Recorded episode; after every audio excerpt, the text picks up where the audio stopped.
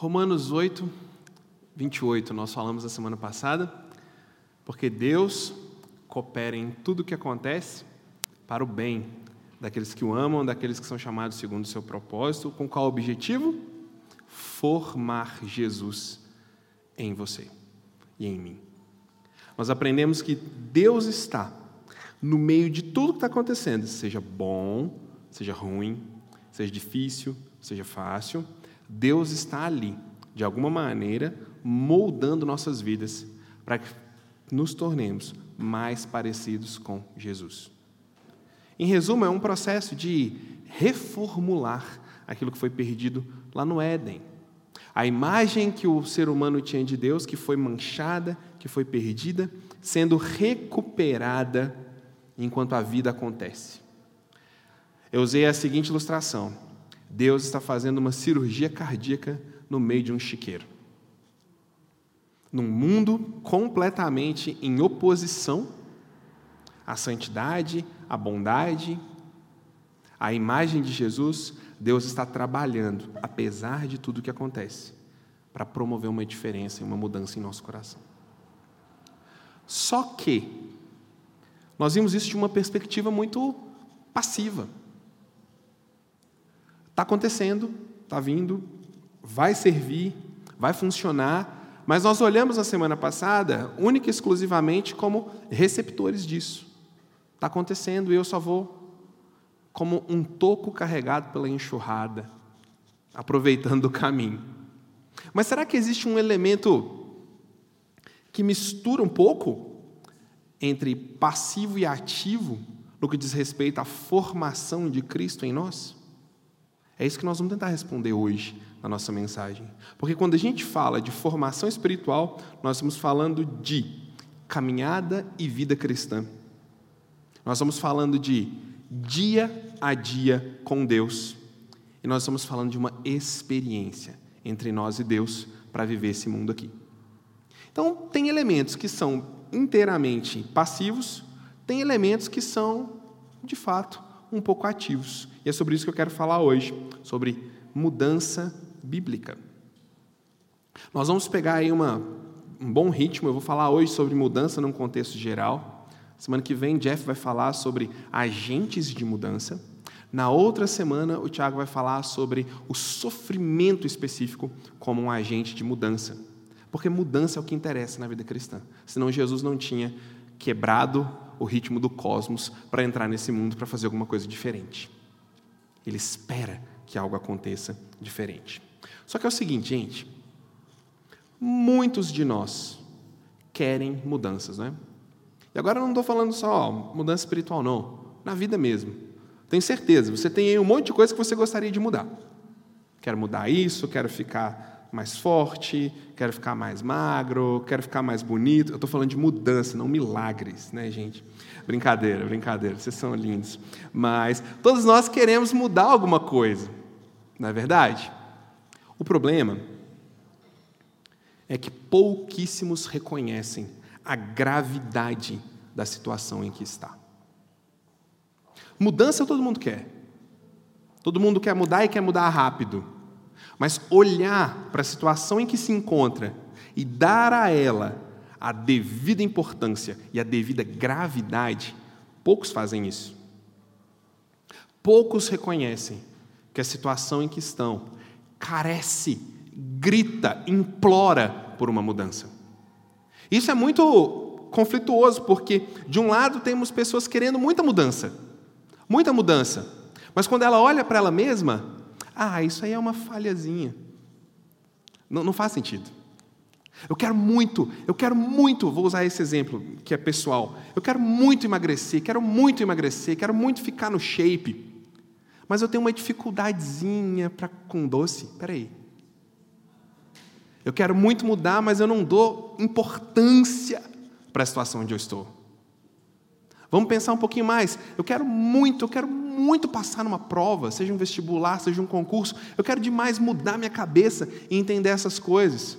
Mas assim, eu tenho um pouquinho de dificuldade ali com disciplina. Espera aí. Um desejo enorme de mudança.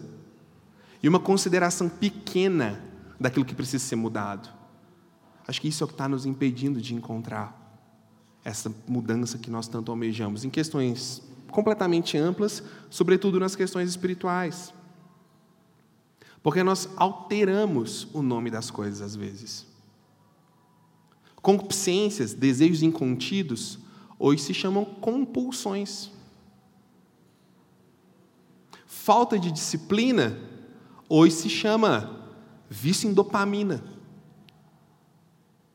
Nós vamos dando nome para as coisas, dando nomes mais simples e mais leves, e aí vai crescendo dentro de nós um desejo enorme de mudança, mas a consideração de onde estamos vai só diminuindo. E aí a gente começa a ver uma sociedade empacada.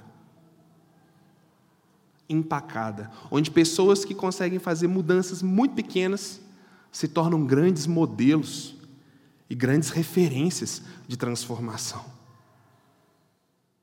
Presta atenção, gente.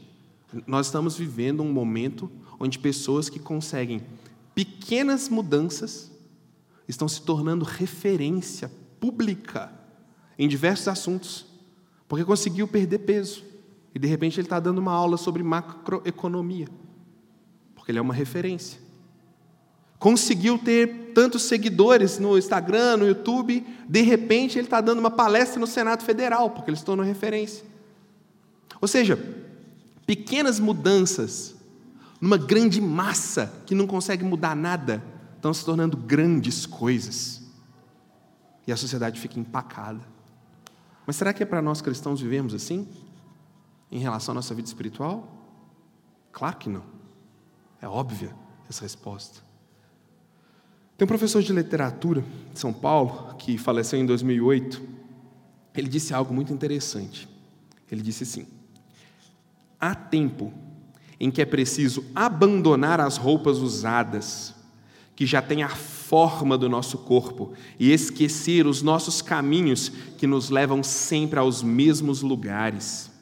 É o tempo da travessia, e se não ousarmos fazê-la, teremos ficado para sempre à margem de nós mesmos.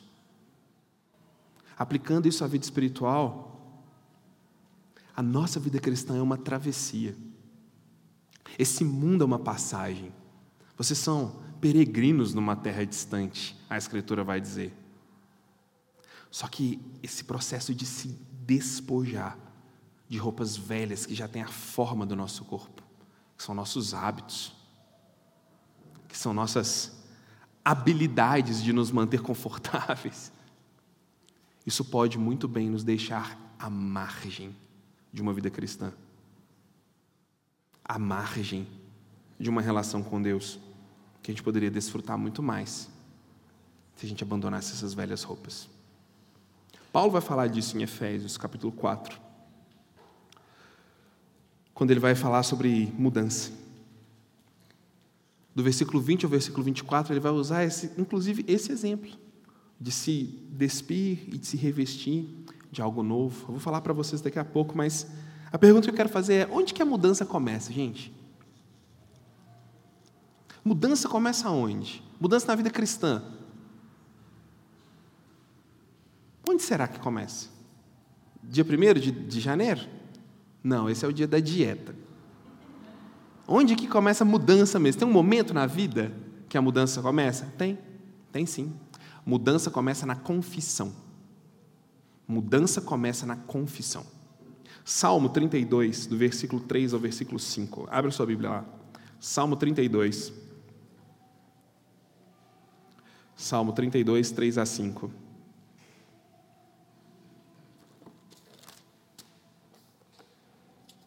Salmo 32.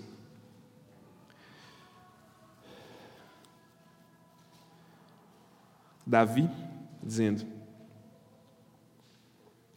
Vou começar no versículo 1, porque vai ficar mais interessante. Bem-aventurado aquele cuja iniquidade é perdoada, cujo pecado é coberto. Isso aqui, volta aqui para mim um pouquinho. Eu quero que você imagine Davi sentado assim numa cadeira, olhando para o horizonte assim, Israel, pensando assim, é, aquele que é perdoado, esse cara tem felicidade.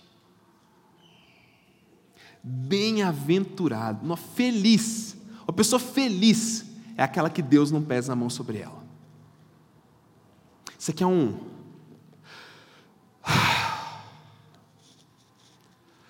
Feliz. É feliz, felicidade está em alguém que Deus não bota a mão. Sabe por quê? Porque enquanto eu calei, enquanto eu não confessei, os meus ossos envelheceram dentro de mim, pelos constantes gemidos que eu experimentava todo dia, porque a mão de Deus pesava dia e noite sobre mim, o meu vigor se tornou como uma terra seca. Confessei-te o meu pecado. E a minha iniquidade não mais ocultei. Eu disse: Confessarei ao Senhor as minhas transgressões, e tu perdoaste as minhas iniquidades, o meu pecado. Davi está dizendo: Feliz é aquele que não tem a mão de Deus pesando sobre ele. Porque ocultar, guardar, fingir que não era comigo, foi o pior caminho. Enquanto eu me calei, ele diz, os meus ossos envelheceram. Como assim, Rafael? Os ossos envelheceram? Vou te explicar. Angústia. Angústia.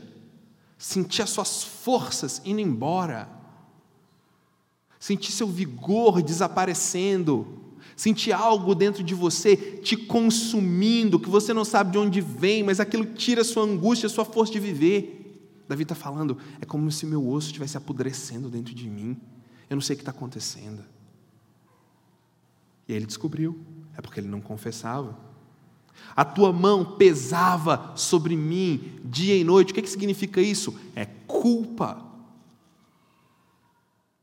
Diante da santidade de Deus, não há pecado que possa ser ocultado, que possa ser escondido. Ele é revelado. E a mão de Deus pesava sobre ele. O que foi que eu fiz? Como é que eu pude chegar tão longe? Logo eu que cresci na igreja.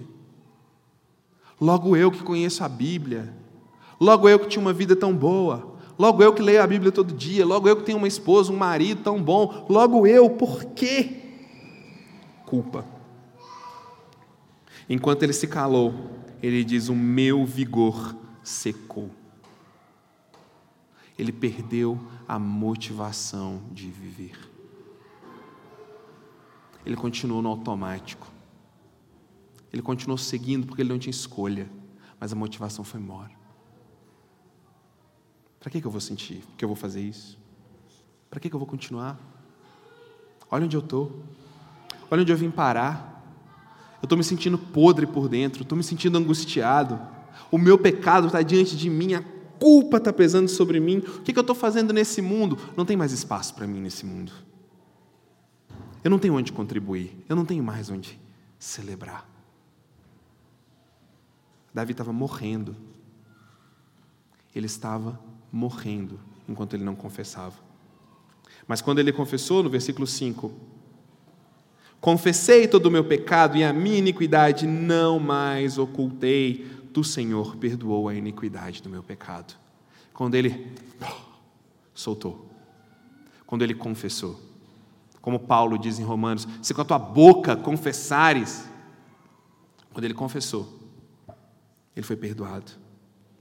A culpa foi embora e o perdão invadiu a vida dele. Quando ele confessou, versículo 6, o ânimo dele foi renovado. Olha que legal, ele diz: sendo assim, uma vez que eu recebi o perdão, sendo assim, todo homem piedoso te fará súplicas em tempo de poder encontrar-te. Sendo assim, eu tenho agora motivação para falar com Deus, porque Ele vai me encontrar. Sendo assim, quando transbordarem muitas águas, não serei atingido. Ele está dizendo: Eu estou pronto de novo, Porque eu sei que se eu falar com Deus, Ele vai me ouvir. E pode o mundo se virar contra mim, eu não vou parar. Isso é a frase de alguém motivado, né? Quando ele confessou, a motivação voltou. Ele teve o ânimo renovado. E ele teve também segurança e alegria. Tu és o meu esconderijo, tu me preservas da tribulação e me cercas de alegres cantos de livramento. Deus era um esconderijo para ele agora. Aquela angústia, aquele peso passou. Ele podia agora se ocultar em Deus, porque ele havia confessado. Mudança começa com confissão, com verdade. Mudança começa quando a gente vomita a bola de pelo que está lá dentro. Todo mundo aqui já deve ter visto um gato vomitar uma bola de pelo, ou uma coruja vomitar uma bolota de coruja. É a coisa mais nojenta, mais fedida. Mas você tem que ver o alívio do bichinho quando ele vomita aquele troço. É isso.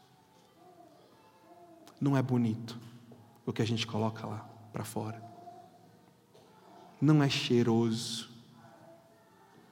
Não é nem gostoso, não que eu tenha provado, não é nem gostoso. Mas liberta.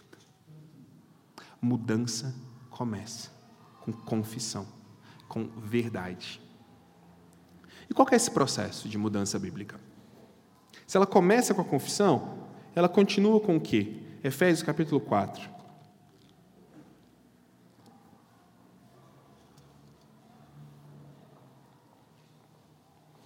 Efésios capítulo 4, versículo 20. Efésios 4, 20.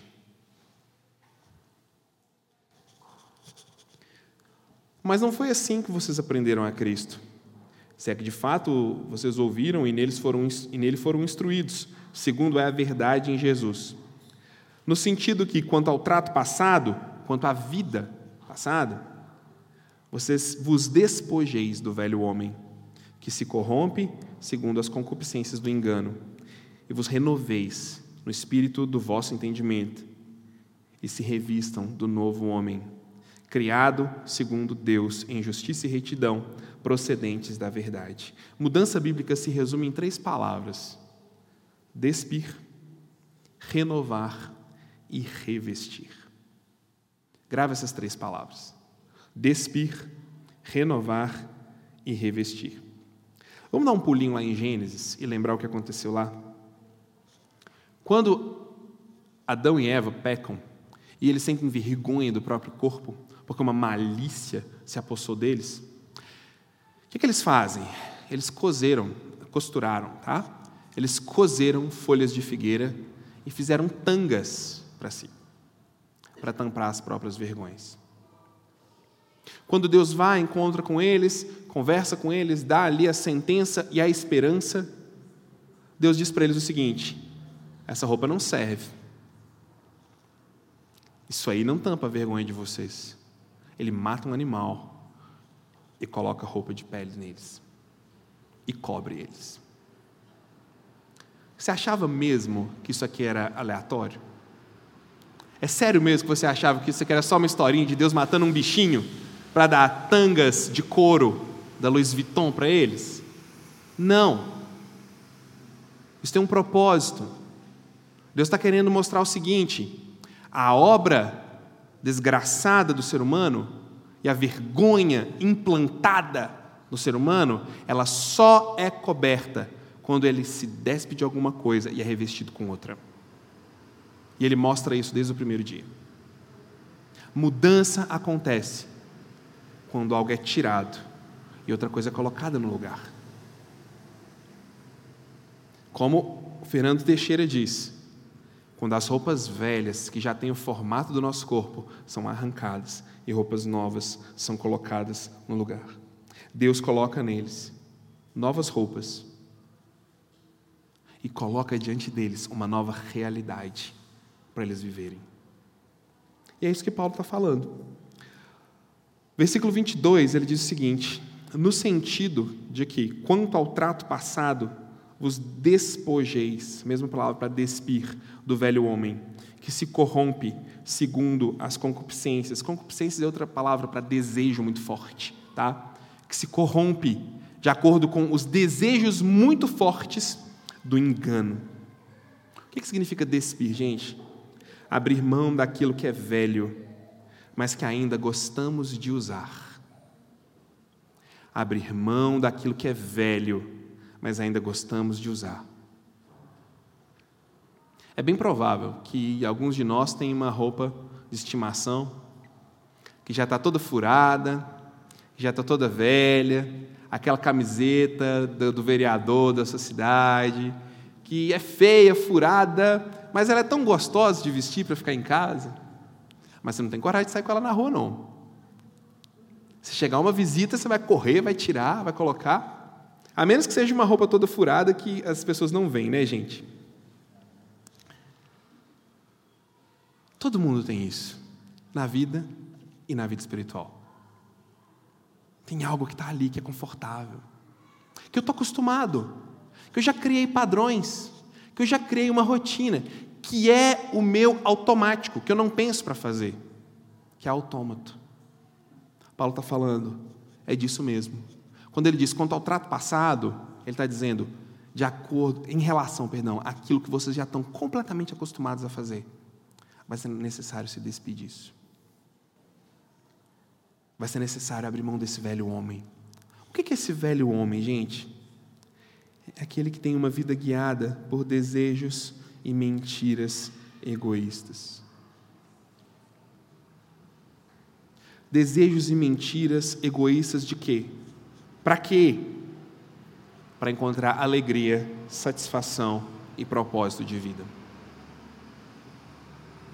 Ninguém, praticamente ninguém, pensa assim: hum, hoje é dia de atualizar meus desejos egoístas e mentirosos. Hoje vou me entregar às obras da carne, vou viver adoidado, carpedim e seja o que Deus quiser. Ninguém pensa assim.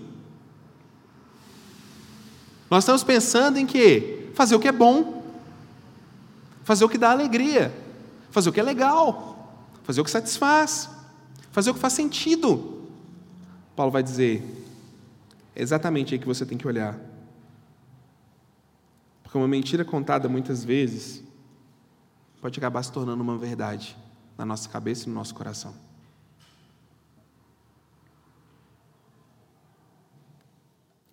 Gálatas, capítulo 5, do versículo 29, 19 ao versículo 21. Paulo dá alguns exemplos sobre a vida do velho homem. Acho que vale a pena a gente ler.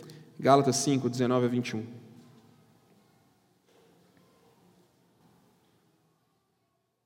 Tem algumas palavras, talvez novas, diferentes aqui, na, na versão que eu estou usando. Você pode pesquisar depois em outra, acho que vai ser legal. Ou então você me pergunta no final.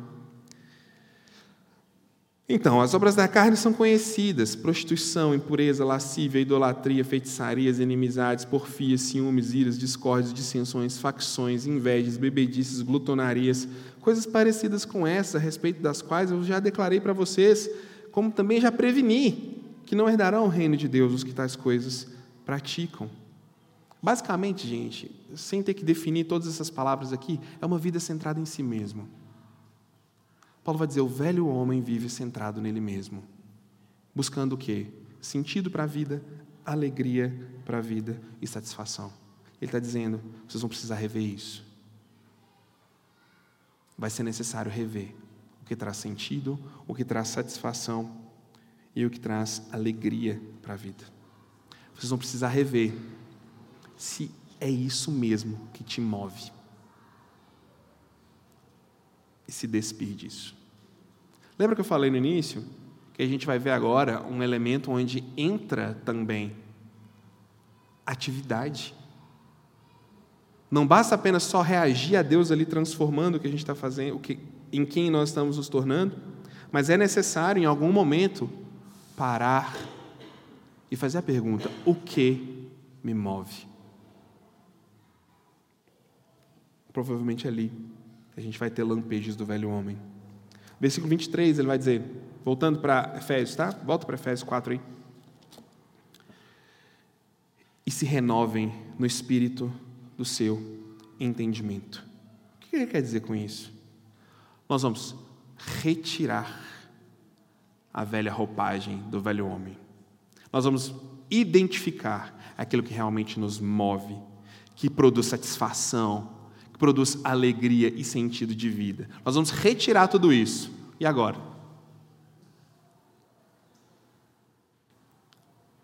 Se eu não respondo esse e agora, eu vou te dar um exemplo para você nunca mais esquecer do que, que eu estou fazendo. Você está andando pela rua e você está num dia muito solícito, você quer ajudar as pessoas, e você vê um morador de rua todo sujo. Todo sujo.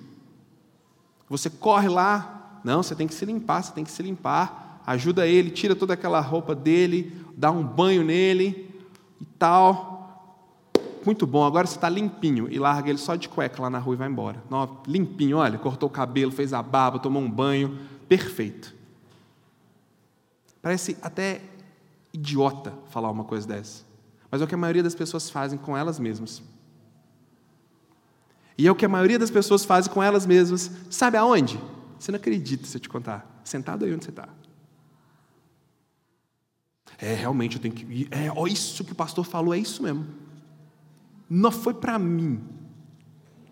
Quem contou minha vida para você, Rafael? Eu já cansei de ouvir isso no final do culto. Quem te contou? Que sou eu. Não é porque eu sou igual a você, meu filho. Então eu entendo de pecado igual a você. E aí a gente identifica a gente vê, a gente fala, é isso, é aquilo, e a gente começa a se despir. Aí a gente sai para a vida pelado e sem novas convicções. Isso é estupidez, porque o frio volta, a vida bate em cima e a gente veste as mesmas coisas que a gente tinha antes. Por isso ele fala: você tem que renovar. Você precisa de novos pensamentos e novas crenças que, que Paulo fala em Romanos capítulo 12? Abre sua Bíblia em Romanos capítulo 12. Romanos 12.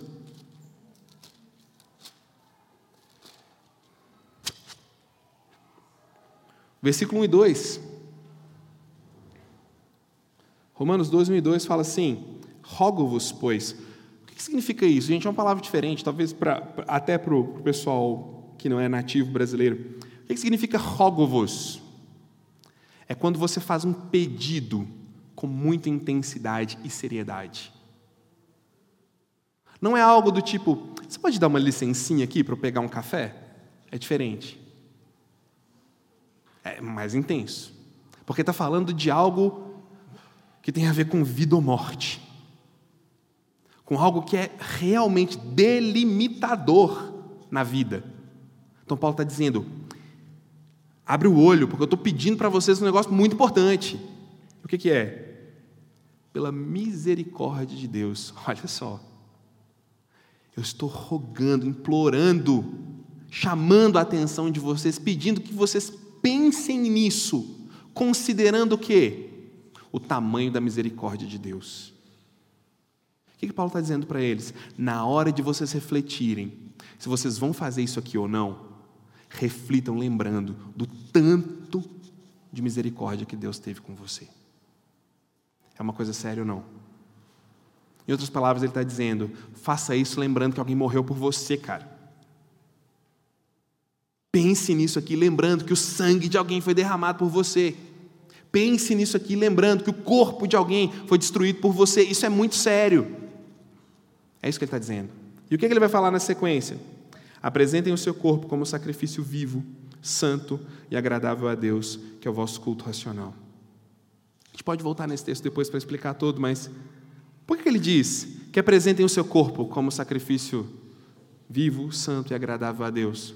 Porque é no corpo que a gente experimenta intelectualmente e sensorialmente toda a nossa busca de sentido, de alegria e satisfação na vida. Em outras palavras, ele está dizendo: não coloque o seu corpo a serviço do velho homem, mas apresente o seu corpo como um sacrifício vivo a Deus. Faça isso, se apresente a Deus. Não se conforme.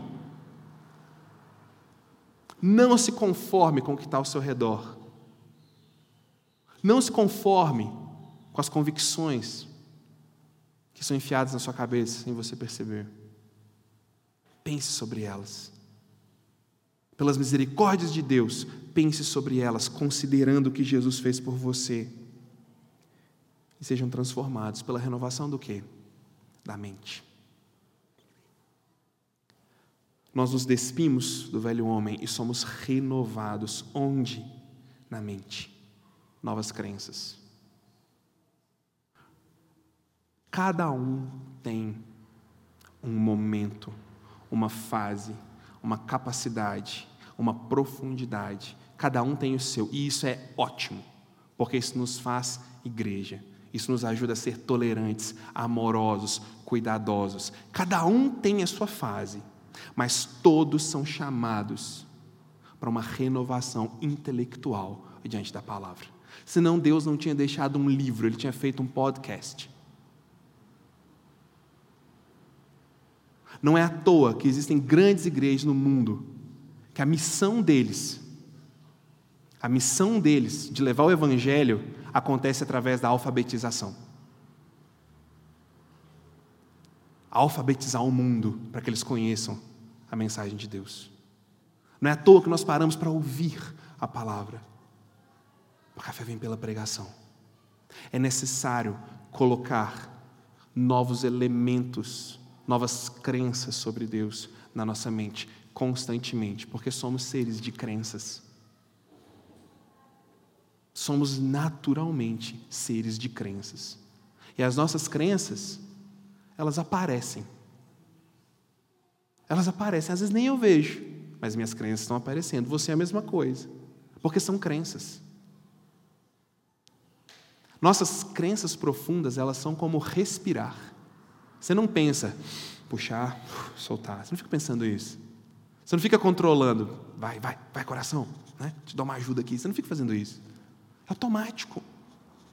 Flui. E Paulo está dizendo: você tem que tirar alguma coisa ruim, tem que colocar coisa boa para dentro. A palavra. Tem um pastor que ele já faleceu, o nome dele é Howard Hendricks. A gente ouviu alguns áudios dele recentemente nos grupos de liderança do discipulado, foi muito bom. E ele dizia algo. Eu concordo com ele 100%. Ele dizia o seguinte: profundidade espiritual e transformação em todas as áreas, sejam elas quais forem, elas só vão acontecer com leitura da palavra e oração. Que frequentemente são as ações que eu mais negligencio. Não sei você, talvez você está um pouco diferente, mas são as que eu mais negligencio. Mas é ali que está a nossa verdadeira mudança. Quantas vezes você já procurou uma série de recursos, uma série de recursos, mas não foi na palavra? Não é para te criticar, não. Eu já fiz isso também. Mas isso mostra uma crença nossa. E o que Paulo diz é: você se renova pela mente, por um processo intelectual. Mas por quê? Hebreus capítulo 4, versículo 12. Porque a palavra de Deus é viva, eficaz, mais cortante do que qualquer espada de dois gumes, que penetra a ponto de dividir alma e espírito juntas, medulas, e é apta, capaz para discernir pensamentos e propósitos do coração. Nós podemos ter muita sabedoria em nós mesmos, muitos dons em nós mesmos, muita intelectualidade teológica e da sua área em você mesmo. Mas o que tem poder para discernir é a palavra. E o que vai renovar, trazer novas crenças, é a palavra. Mas Paulo continua no versículo 24. Vamos voltar lá, Efésios 4, 24. E vos revistais do novo homem, criado segundo Deus, em justiça e retidão, que procedem de onde? Da verdade. Nos despimos do velho,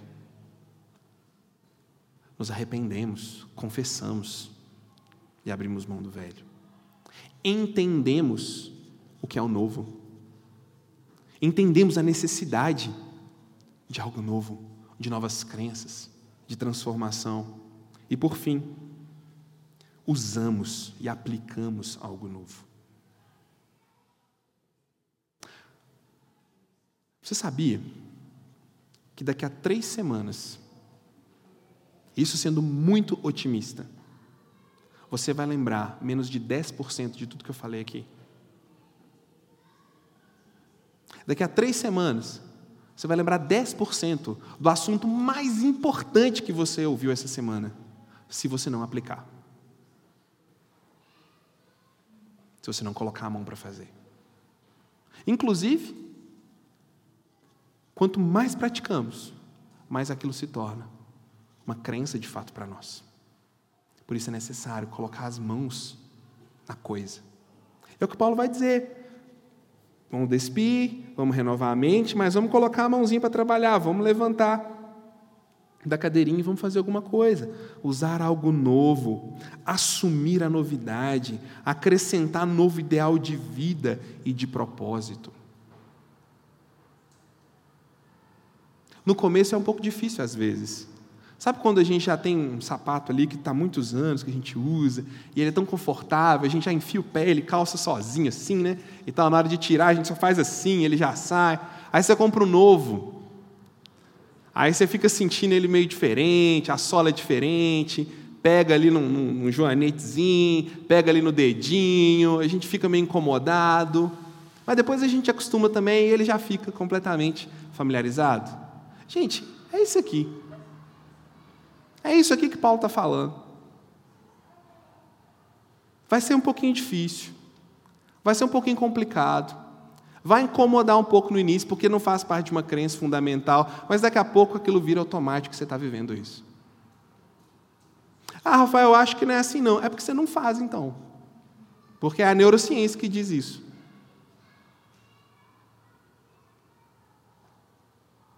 Mas tem um detalhe aqui muito importante usar algo novo, assumir a novidade, acrescentar novidade de vida e de propósito.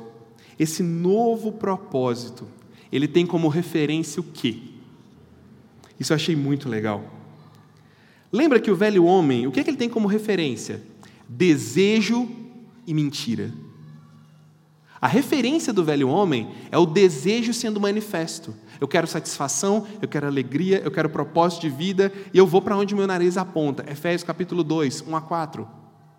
Éramos como mortos, indo na direção que nosso nariz apontasse para satisfazer os nossos desejos. O novo homem, renovado, ele não procede, não age, perdão, tendo como referência desejo e mentira. Em primeiro lugar, versículo 24, ele é segundo Deus. Que vocês se revistam do novo homem criado segundo Deus. Que vocês se revistam, assumam a posição de que agora vocês estão sendo feitos novas criaturas, segundo Deus e não segundo vocês mesmos. O que ele está fazendo aqui, gente? Reformando aquilo que o diabo e o pecado destruíram lá no Éden, refazendo a imagem de Deus no homem. O novo homem é segundo Deus, não segundo ele mesmo. Ele reflete Deus. Ele reflete o Jesus que o salvou e não a si mesmo. Quais outras características desse novo homem? Que se revistam do novo homem criado segundo Deus como? Em justiça e retidão. É um novo homem que agora anda em bondade e equilíbrio. Bem-aventurados que têm fome e sede de justiça. Foi o nosso mestre que disse. Agora ele tem novos padrões. A justiça e a bondade de Deus, e não o próprio desejo, não o próprio instinto. E por último, em contraste com o velho homem, mais ainda, procedente da verdade ele vem da verdade. A verdade da palavra. Agora não é mais o sentimento dele, não é mais o desejo, não é mais o que ele acha, é a palavra. O novo homem age num drive completamente diferente. Essas novas crenças se manifestam de formas completamente opostas ao velho homem. Elas se manifestam refletindo Deus refletindo bondade e equilíbrio e completamente baseadas na palavra. E onde essa mudança é vista em primeiro lugar? Estou acabando, gente. Falta só mais 45 minutos. Onde essa mudança é vista? Estão rindo, né? Onde essa mudança é vista em primeiro lugar? Na vida comunitária. Como assim, Rafael? Versículo 25 de Efésios 4. Presta atenção nisso.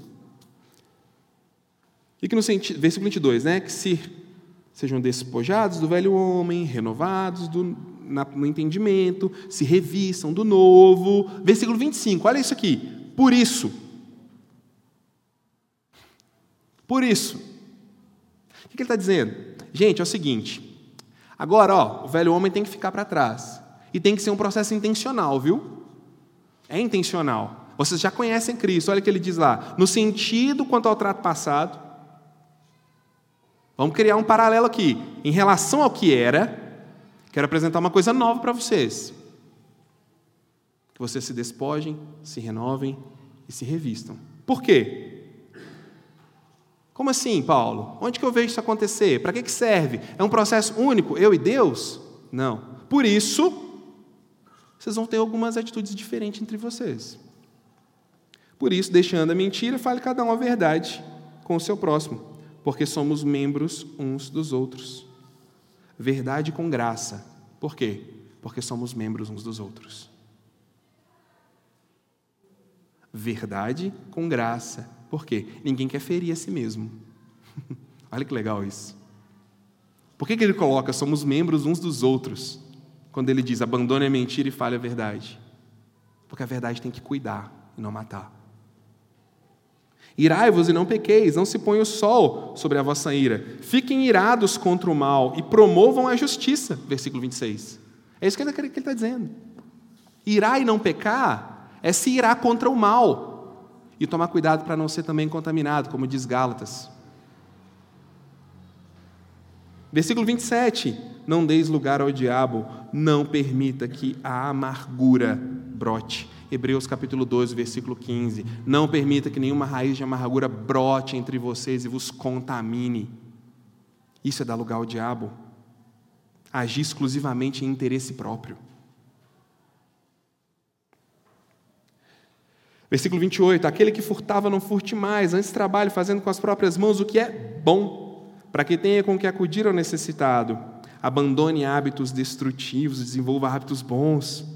29, não saia da sua boca nenhuma palavra torpe, feia, suja, destrutiva, é o que significa essa palavra, e sim unicamente a que for boa para edificação, conforme necessidade, e transmita graça aos que ouvem. Se despir do velho homem, renovar a nossa mente, revestir do novo, produz um ambiente onde usamos nossa boca para plantar sementes de graça e não sementes de destruição. Versículo 30. E não entristeçam o espírito no qual fostes selados para o dia da redenção. Não deixe sua consciência falando sozinha. O novo homem não deixa a consciência cristã gritando sozinha, ele ouve. Versículo 32, 31 e 32.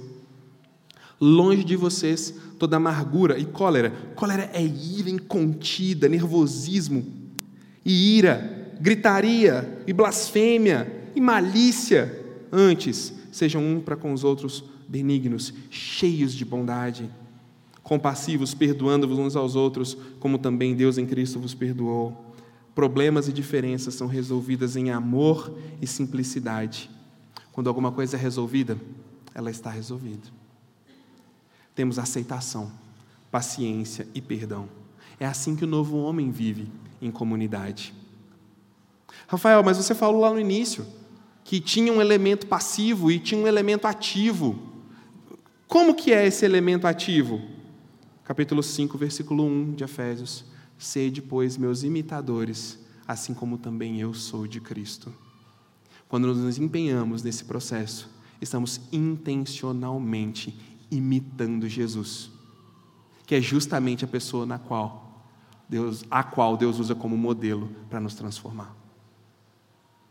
O novo homem é visto na comunidade. O novo homem é visto nas coisinhas da comunidade, nas dificuldades e picuinhas da comunidade que existe, independente de onde ela esteja. Mas é aqui também que a gente tem a grande oportunidade de imitar Jesus. Mudança bíblica acontece quando a gente imita Jesus. Ó oh Deus, te agradeço, porque o Senhor é bom e a tua misericórdia dura para sempre. E a mudança que o Senhor quer produzir no meu coração e no coração de cada um aqui da tua igreja, ela não fica agendada para depois. O Senhor conclui. E é nessa confiança que eu oro em teu nome. Amém.